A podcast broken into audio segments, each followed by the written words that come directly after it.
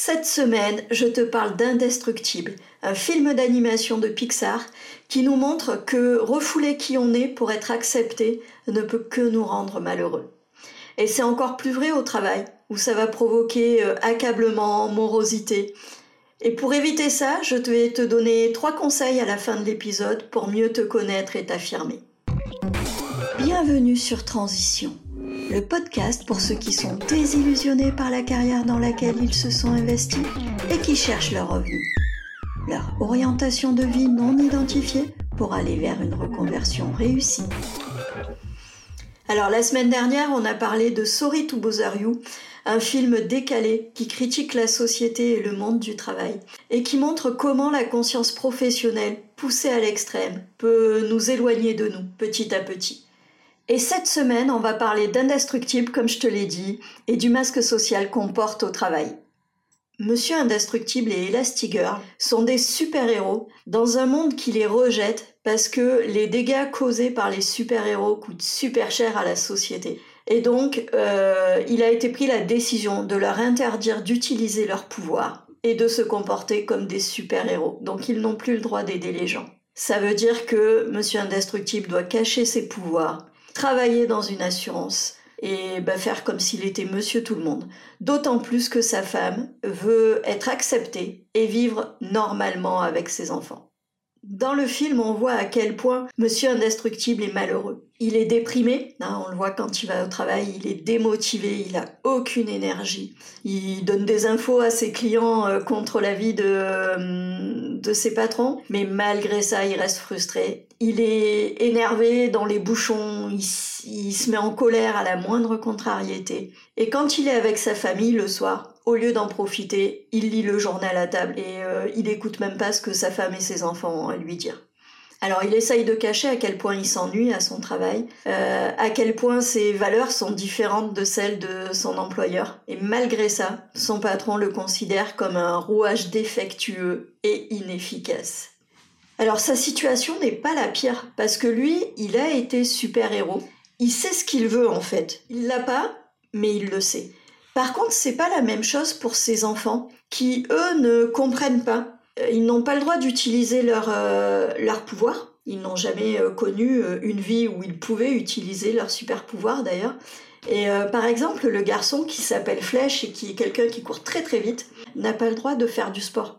C'est-à-dire que sa mère lui dit tout le temps de faire de son mieux et il comprend pas du tout parce que à l'école, il n'a pas le droit de faire du sport parce qu'il faudrait qu'il ne fasse pas de son mieux et qu'il cache ce dont il est capable. Donc il a vraiment du mal à comprendre ça, il n'est pas bien du tout par rapport à ça. Et en plus, quand il utilise ses pouvoirs, puisque c'est un enfant bien sûr, de temps en temps, il, souvent il contrevient aux consignes, eh ben on le culpabilise, on lui dit que c'est mal, et il a honte en fait d'utiliser ses pouvoirs. La petite fille Violette a un pouvoir d'invisibilité. Et c'est quelqu'un qui manque énormément de, confiance en elle, qui est complexée et qui ne maîtrise pas ses pouvoirs et donc elle devient euh, régulièrement invisible sans, vraiment, sans vraiment le, vouloir dès qu'elle est stressée. Et bah pareil, le fait de ne pas pouvoir utiliser ses pouvoirs et tout n'arrange pas du tout ses complexes. Elastigirl, la femme, par contre, est celle qui supporte le mieux la situation, bah, parce qu'en fait, elle, une de ses valeurs principales, c'est de protéger sa famille. Et donc, euh, elle sait très bien que si elle n'utilise pas ses pouvoirs, si elle arrête d'être super-héroïne, c'est parce qu'elle veut protéger ses enfants. Et ça, c'est OK pour elle. Par contre, dans le film, bah, on va voir hein, que quand Monsieur Indestructible va redevenir un super-héros, de suite, il retrouve son énergie, son entrain. Il reprend plaisir à être avec sa famille le soir. Euh, il se remet au sport.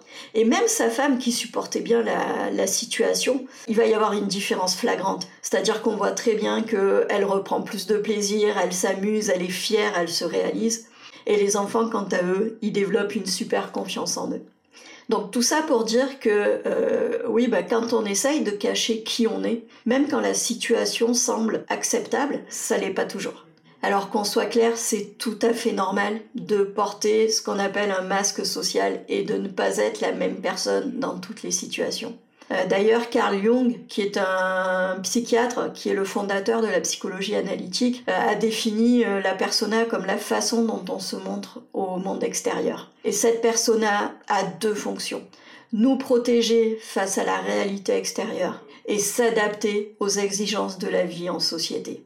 Alors soyons clairs, c'est plutôt positif, et d'ailleurs, à part les enfants, on n'adopte jamais le même comportement selon les circonstances. On n'est pas les mêmes au travail, en famille, avec des amis, quand on fait les courses au supermarché, et euh, je dirais presque heureusement.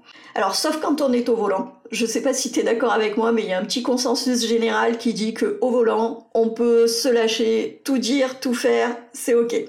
Mais en tout cas, quand on n'est pas au volant, notre éducation nous pousse à endosser un masque pour vivre en société. Et comme je le disais, c'est plutôt chouette. Le problème, c'est que dans notre société, on ne nous apprend pas à savoir qui on est, et ni à ancrer notre identité.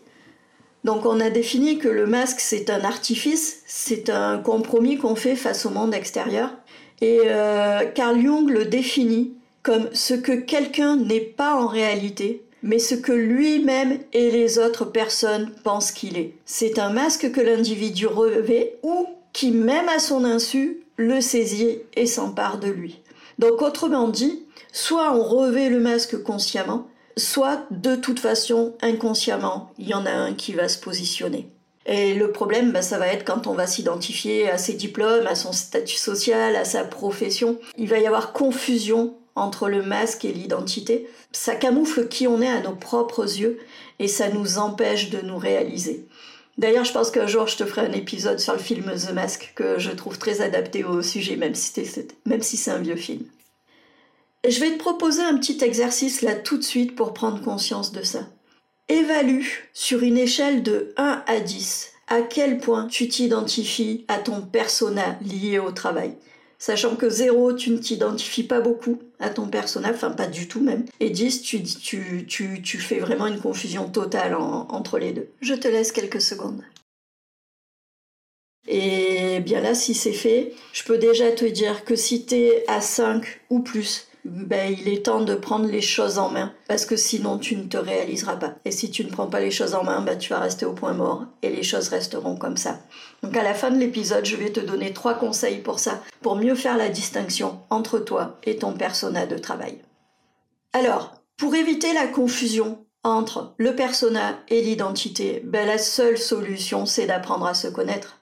Et c'est plus facile à dire qu'à faire, parce que je sais pas si tu es comme moi, mais moi je trouve que la question qui es-tu est la question la plus difficile à laquelle on puisse avoir euh, à répondre. Et bah, souvent on se demande euh, quoi répondre à cette question. D'ailleurs, j'ai fait l'expérience, je me suis amusée, j'ai posé la question à mon mari et il n'a pas su me répondre parce qu'il n'y avait pas de contexte. Et donc, on est bien, selon le contexte, on se définit et on s'identifie différemment. Vas-y, essaye de répondre. Hein. Qui es-tu? Quelles sont les premières choses qui te viennent euh, en tête? Et moi, selon mon expérience, ça va être euh, le nom, et soit le métier, soit les rôles. Euh, je suis, euh, enfin voilà, moi si je suis en famille et qu'on me demande qui je suis, ben je suis euh, Solange, la fille de Guy. Je suis pas juste Solange. Si, si, si c'est par rapport au, en société, des gens que je connais pas, ben je vais être plutôt Solange, coach de vie. Donc le problème par rapport à ça et au fait de s'identifier à, à son travail en tout cas, c'est que par exemple, si un jour tu perds ton boulot, ben, tu te retrouves en crise identitaire et tu te demandes ben, qui tu es sans ton travail. Mais est-ce que ton travail te définit? Est-ce que tu te résumes à ça? Réfléchis à qui es-tu à part ça.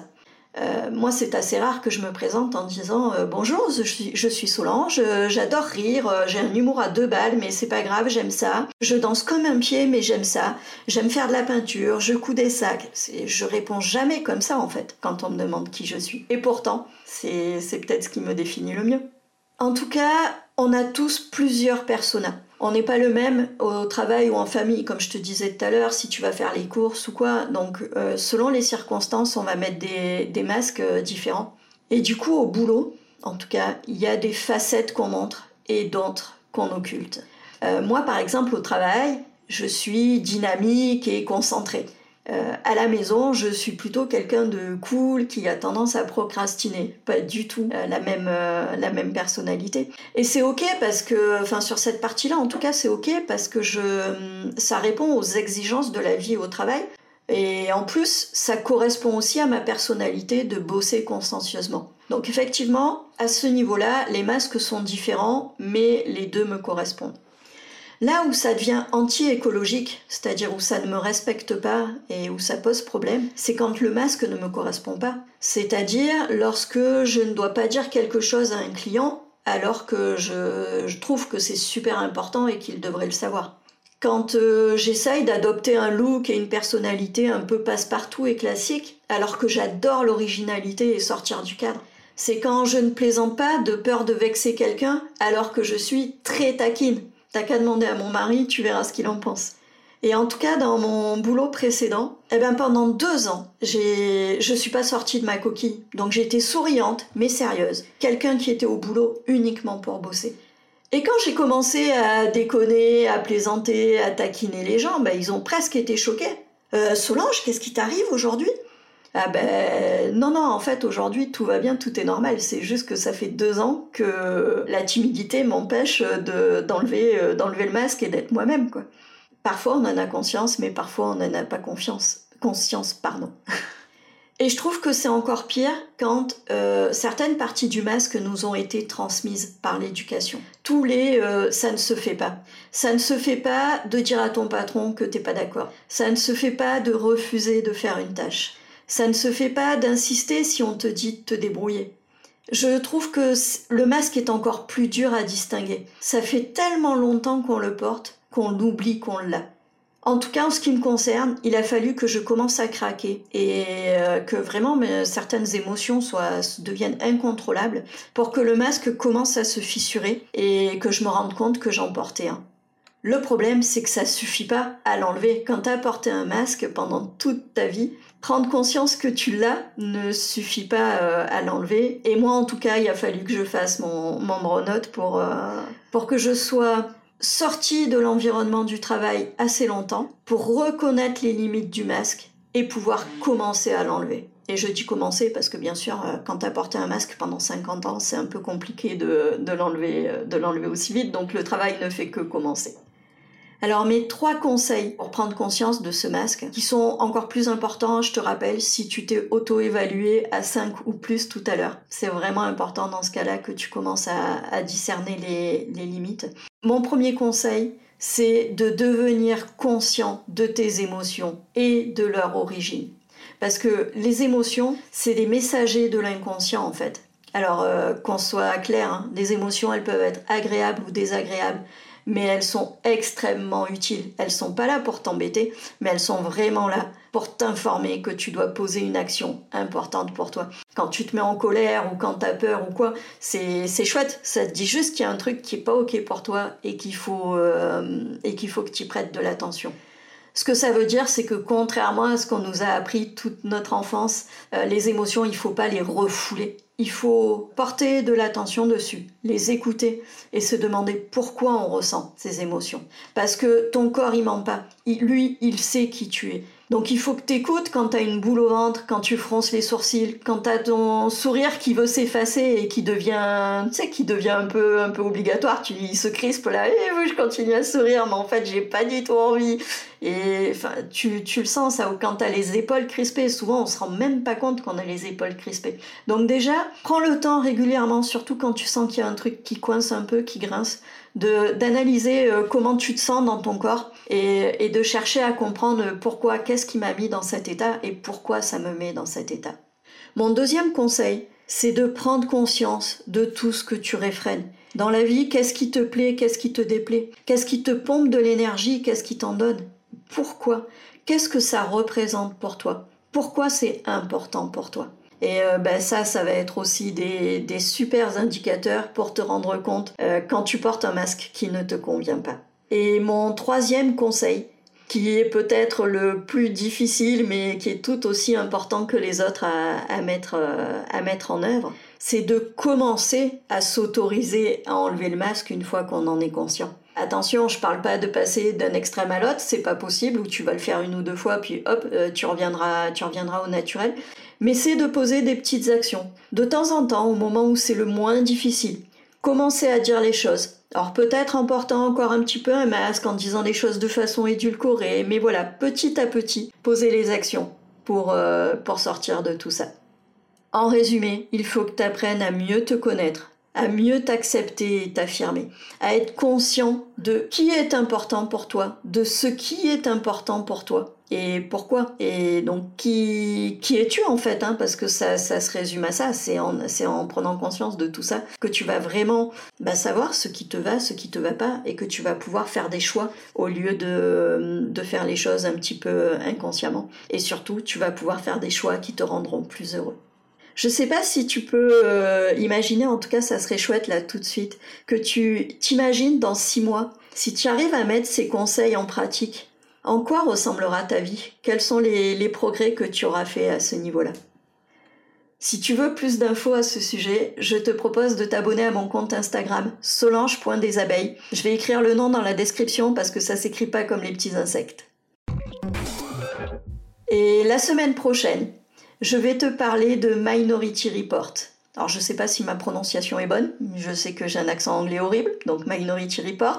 C'est un film de Steven Spielberg qui date de 2002, donc un vieux film aussi.